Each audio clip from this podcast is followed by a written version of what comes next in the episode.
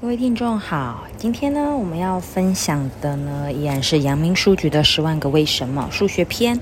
那今天要讨论的主题是：为什么我们计数的方法大都是十进位制的呢？我们在数数的时候，一二三四五六七八九十，一共创造了十个数字。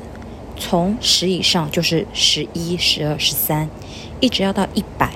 才用得上一个新的数位百，而一百刚刚好就是十个十，这样的计数方法就叫做十进位的计数法。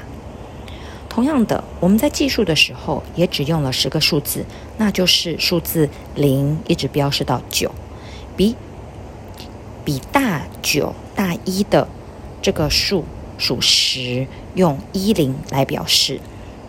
从十一、十二、一一、一二，一直到一九，这样都很容易记。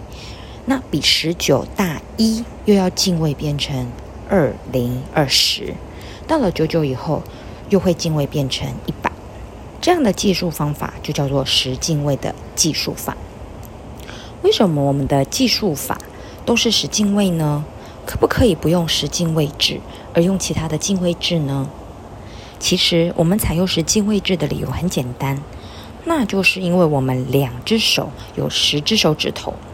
由于我们的远代祖先在生产劳动和分配的过程中都需要计数，那时候的数量一般比较小，所以我们的祖先们开始时总是用手指头来计算的。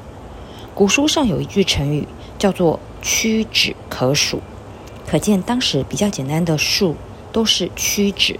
就是数一数你的手指头来计算。当我们的祖先们的生产工具得到了改进，生产数量不断提高以后，数量超过了十，屈指屈指计数就不能适应了。于是，在满十以后，不得不把两手手指全部重新伸直，在地上放一个小石块或者是树枝，再继续屈指计算。以后每满一次时，便记一块石头或者是树枝。经过多次这样的反复计算以后，总结了经验，并创造出十进位的计数法了。这样看来，十进位的计数法是我们祖先从劳动生产的实践中累积经验、总结经验而创造出来的。过去中国所用的杆秤就不是十进位，它是以十六两。作为一斤，计算起来比较麻烦，因此现在我们常用公制单位，例如一公斤等于十公两，这也是十进位制。还有一种很有用的进位制，叫做二进位制。在这种进位制里，它只有两个基本数零和一，这就是说，只要找到两种稳定状态的元件，就能用来表示二进位制的数。在自然界中有两种稳定状态的元件是很多的，譬如像是电灯的亮与暗、电路的有脉冲和无脉冲、开关的开与关等。但如果要具有三种、四种稳定状态的元件，那就很少了。因此，电子计算机要采用二进位制。其次，采用二进位制还能使计算简单化。例如，用二进位制做加法，对每一位来说只有四种情况。只有四种情况：零加零会等于零，零加一会等于一，一加零等于一，一加一等于十。而十进位制加法就有一百种情况。情况：零加零等于零，零加一等于一。然后零加九呢会等于九，以此类推哈。那做减法、乘法、除法也是一样的。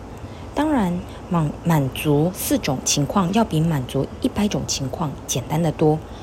由于算法简单，这也使运算器的结构大大的简单了。第三，二进位制只有零和一两个基本数，在具体数字中出现零的机会就会比十进位制数中的零多得多。在二进位中，不是零就是一；十进位中不是零，还有可能是二、三、四等等等。而且我们知道，在做乘法或者是除法时，对于有零的运算可以速算，这对于二进位制的计算速度会加快了。因此，电子计算机采用二进位制，不仅具有现实意义，而且还有一定的有利条件。这样你明白了吗？